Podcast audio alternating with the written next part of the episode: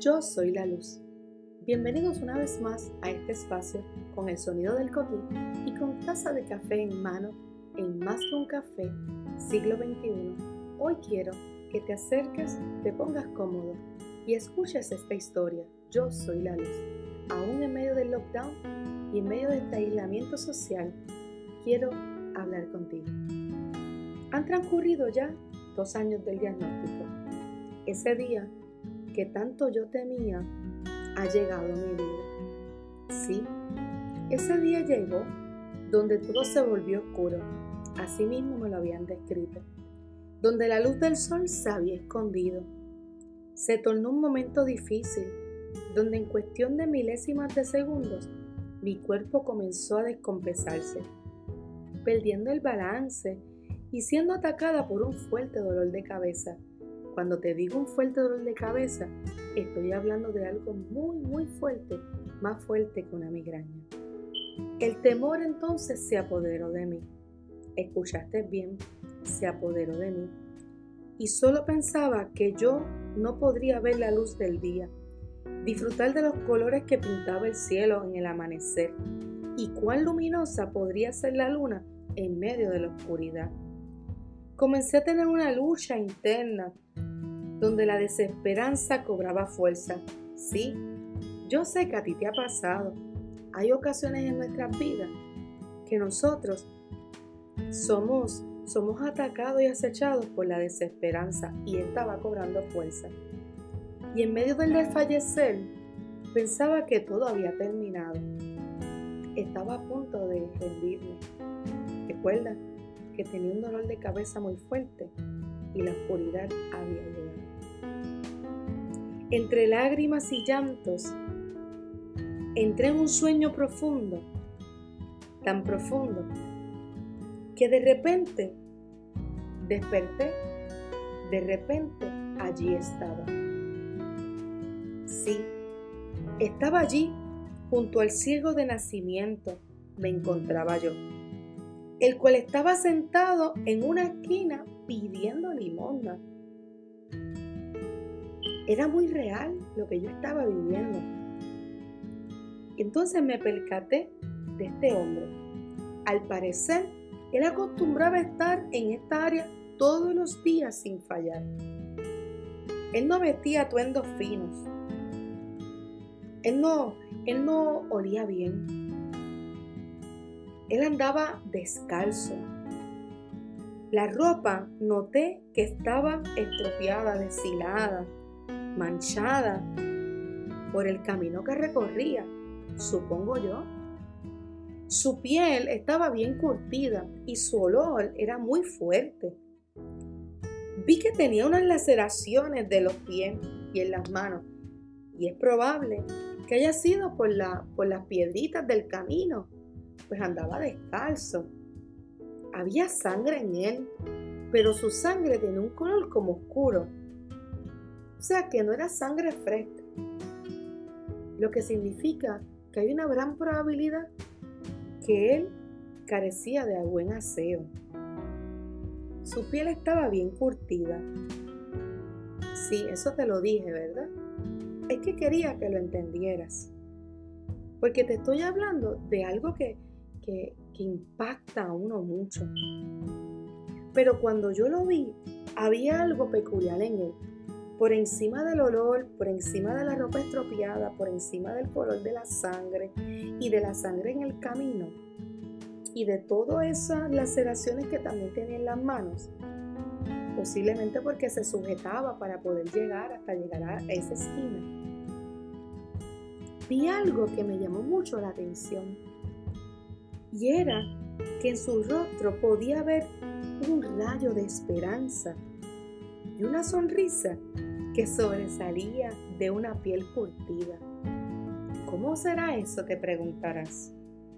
Pero si este hombre no representa como que una persona que tiene necesidades, es una persona que, ¿cómo va a tener una sonrisa cuando, cuando está sufriendo por, una, por algo que no sabemos el por qué?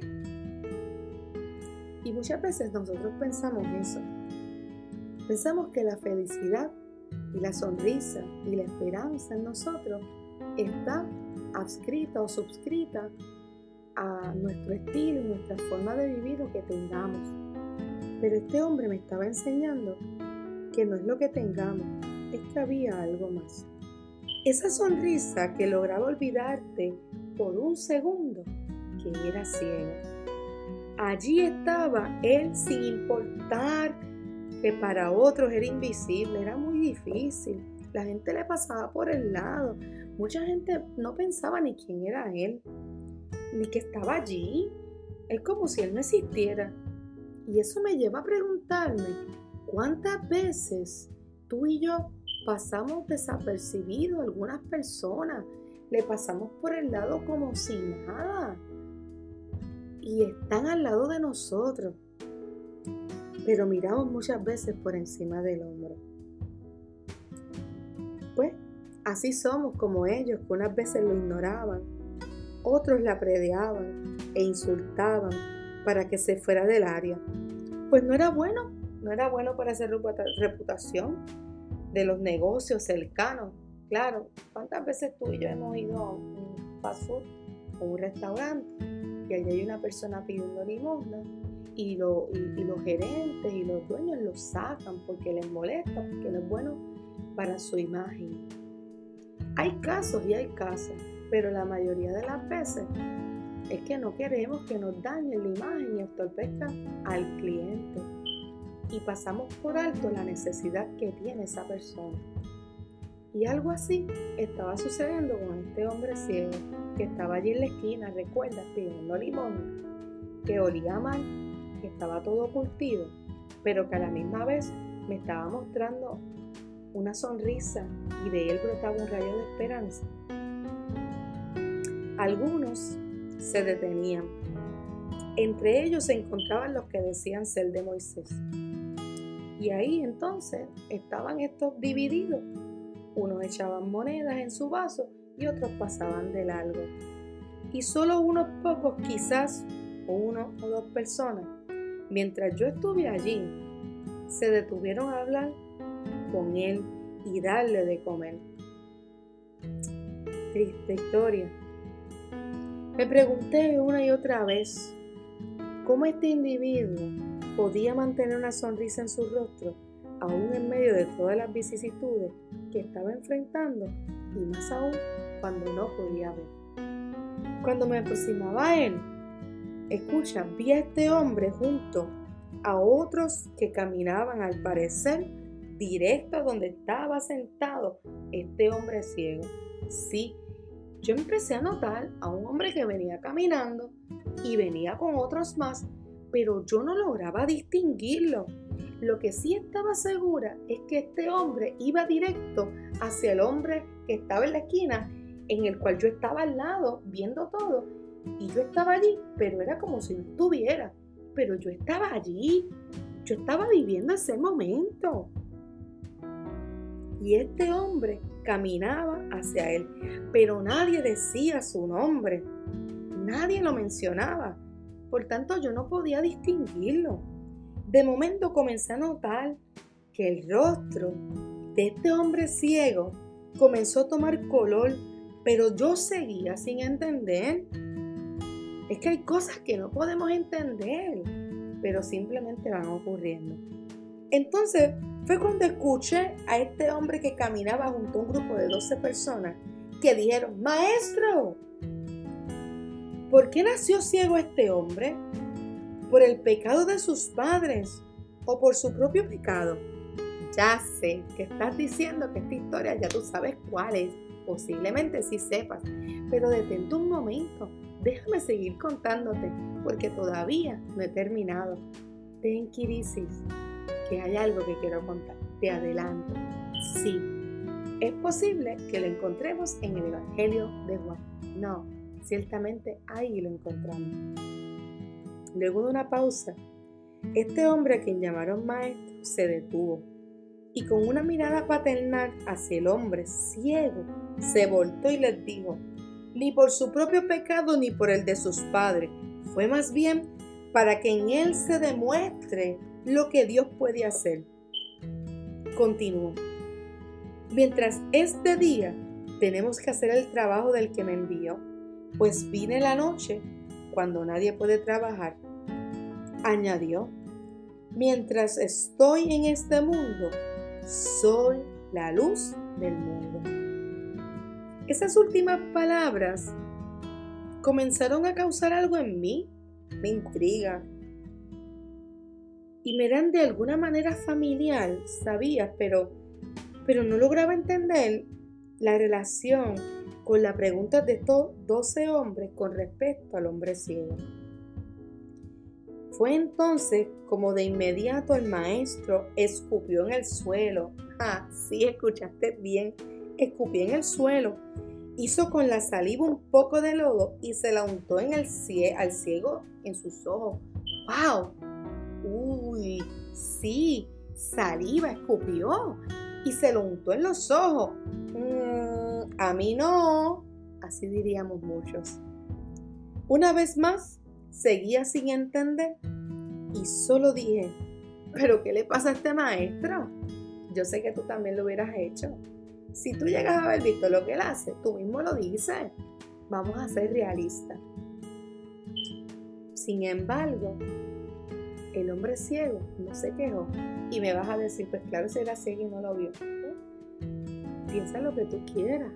Yo solamente te cuento una historia que relata las grandes cosas que sucedieron en ese lugar a una persona que nadie tomaba en cuenta. Para añadir al maestro, le dice al hombre ciego, ve a lavarte al estanque de Siloé de inmediato este hombre ciego se levantó y, y caminando despacio, sujetándose de cada esquina, sin nada de temor, obedeció a un hombre que a mi entender él no conocía y llegó al estanque de Siloé y se adentró en el mismo y se lavó. wow, wow, a nosotros que hay que hacerle casi un mapa para que podamos obedecer y caminar. Y este hombre se levantó y fue. Fue allí en donde por primera vez vio el reflejo de su rostro. Y tú dirás, wow, gran cosa. Sí, tú te imaginas que tú no puedas ver tu rostro y por primera vez lo ves. Es como ver los colores del cielo que tú nunca viste y solamente te lo tenías que tratar de imaginártelo con los cuentos que te hacían. Oye, eh, a lo mejor tú y yo no podemos imaginarnos a ese punto, pues porque a lo mejor no hemos tenido esa experiencia. Pero yo quiero decirte algo. ¿Recuerdas que yo ahorita te dije que yo tenía un dolor fuerte y que no iba a ver la luz, que había llegado el momento oscuro?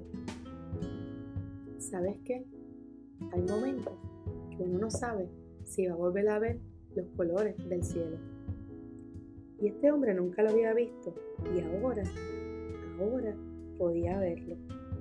Veía su rostro. Qué interesante. Contempló por algunos minutos su rostro y ahora no solo podía ver una sonrisa, sino que ahora yo estaba viendo un rostro lleno de gozo y alegría. ¿Cuántas veces? Voy a hacer un paréntesis, porque ¿cuándo fue la última vez que tuviste, tuviste una experiencia donde tu, donde tu rostro podía reflejar gozo y alegría? ¿Cuándo fue la última vez que lo experimentaste?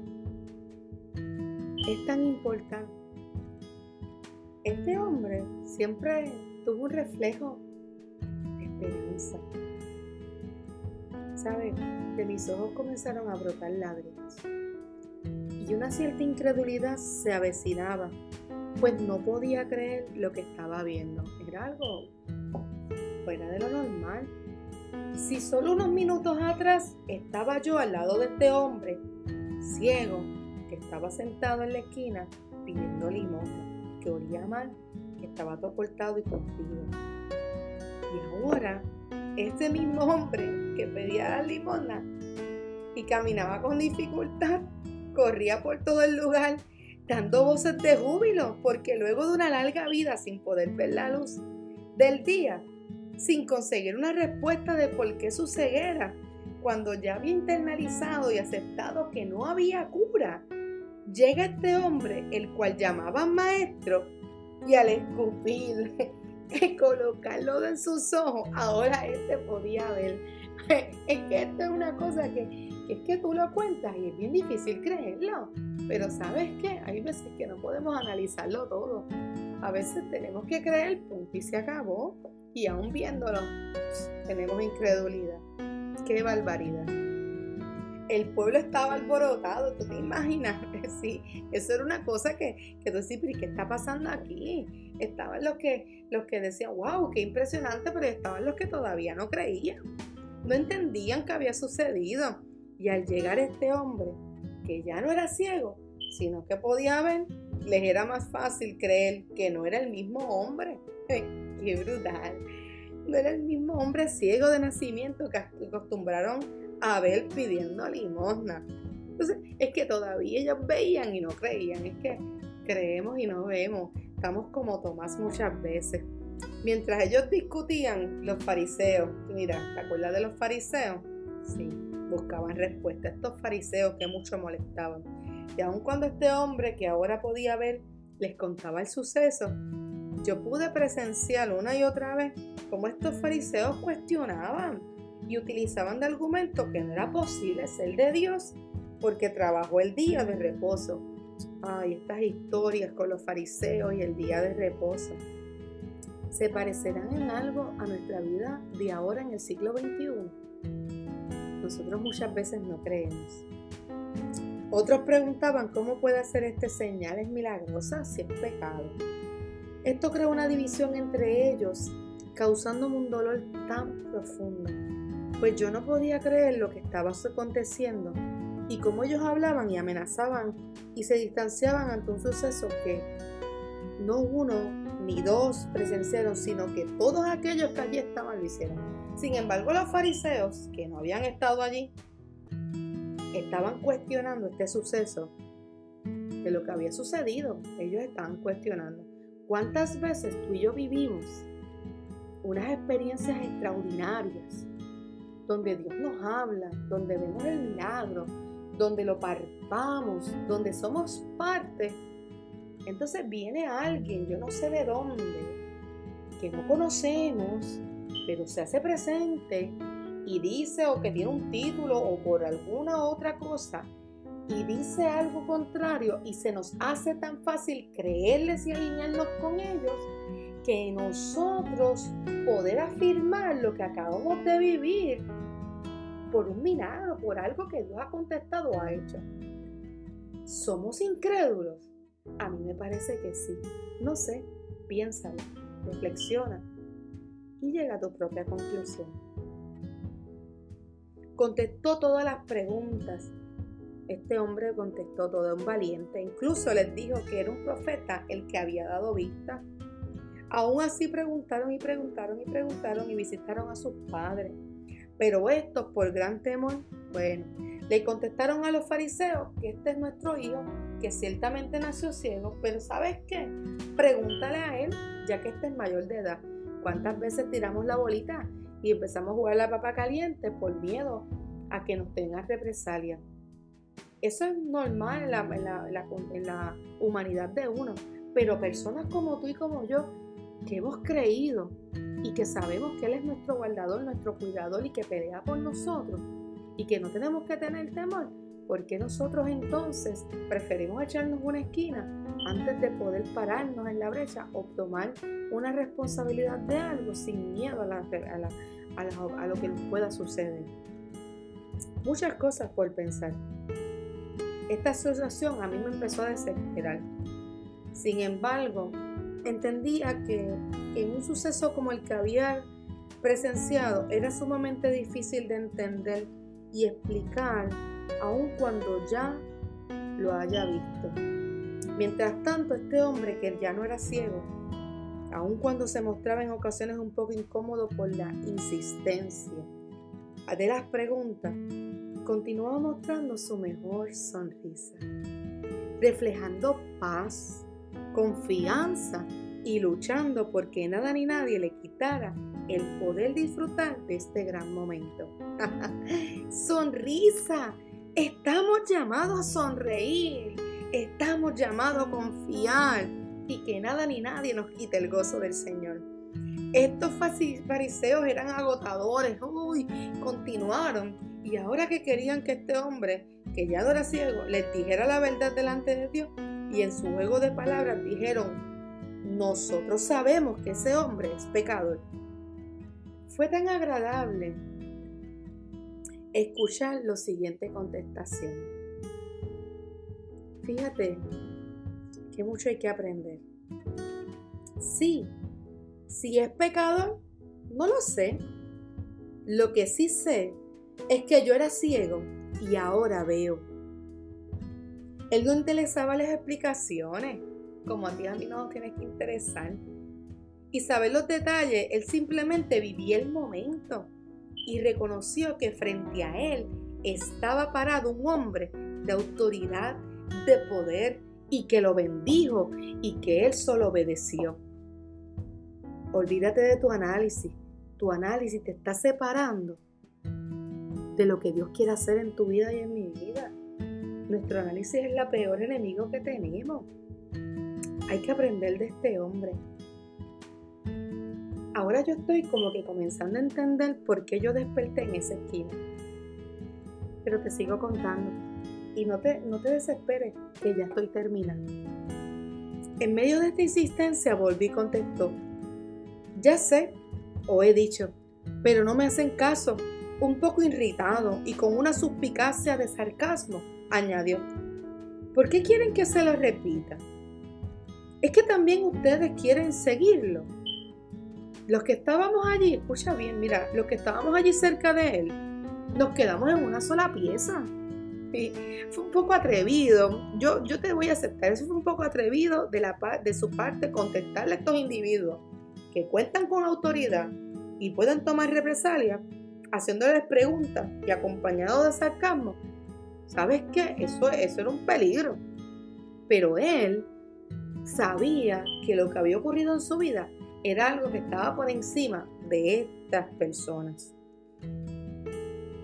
A veces tenemos que tomar riesgo. Las voces en mansas comenzaron a escucharse siguiendo una explicación y una acción de parte de los fariseos, ya que esto representaba una amenaza de su gobierno. no quiero entrar en ese tema ahora, lo voy a dejar para luego. De inmediato la reacción de los fariseos fue insultarlo y sacar sus credenciales. ¿Cuánta gente saca y se hace la grande? Porque tienen credenciales y el Señor nos ve a todos igual. Eso es otra cosa, eso es otro tema. Tú serás discípulo de ese hombre. Nosotros somos discípulos de Moisés y sabemos que Dios le habló a Moisés, pero ese sabemos, ni siquiera no lo sabemos, de dónde viene, de dónde ha salido. Esto me recuerda a los suyos vino y los suyos no lo recibieron. No habían terminado de hablar cuando contestó el hombre que ya no era ciego, con un rostro y tono de vez sorprendente. ¡Qué cosa tan rara! Ustedes no saben de dónde ha salido. Y en cambio a mí me ha dado la vista. ¡Págata! Le di unas galletas allí. Bueno, es que eso fue lo que yo sentí que hizo allí. Es como que de, de izquierda a derecha y de derecha a izquierda. Bien sabemos que Dios no escucha a los pecadores, solamente escucha a los que le adoran y hacen su voluntad. Nunca has oído decir que nadie que diera la vista a una persona que nació ciega. Si este hombre no viniera de Dios, no podría hacer nada. Entendí entonces yo que realmente este hombre ya había visto la luz. ¡Wow! Él era ciego, pero él había visto la luz. Por eso su rostro resplandecía. La ceguera y la luz son dos cosas diferentes. De repente, entonces, desperté del sueño y vi la luz, aquella que ilumina el mundo, y en mi cabeza solo retumbaba Ustedes no saben de dónde han salido y en cambio a mí me ha dado la vista. Y concluyo. Luego de despertar de ese sueño,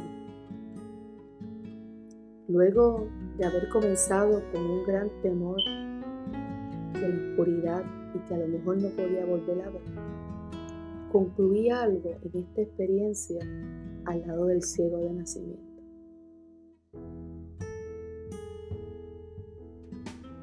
Yo era ciega y ahora veo la luz. Yo soy la luz del mundo. Esta historia está basada en el Evangelio de Juan, capítulo 9, versículos del 1 al 34. Entrelazada entre un testimonio sobre la importancia de poder reconocer quién es la luz del mundo. A veces estamos ciegos y tenemos miedo a perder la vista, como en el caso de mi vida. Pero ese no era el problema que yo enfrentaba. El problema era que no estaba viendo quién es la verdadera luz de Gracias por acompañarnos. Más un café siglo XXI. Esta es su pastora Angélica Acevedo, primera iglesia bautista de Guayana. Nos vemos hasta la próxima. Dios te bendiga.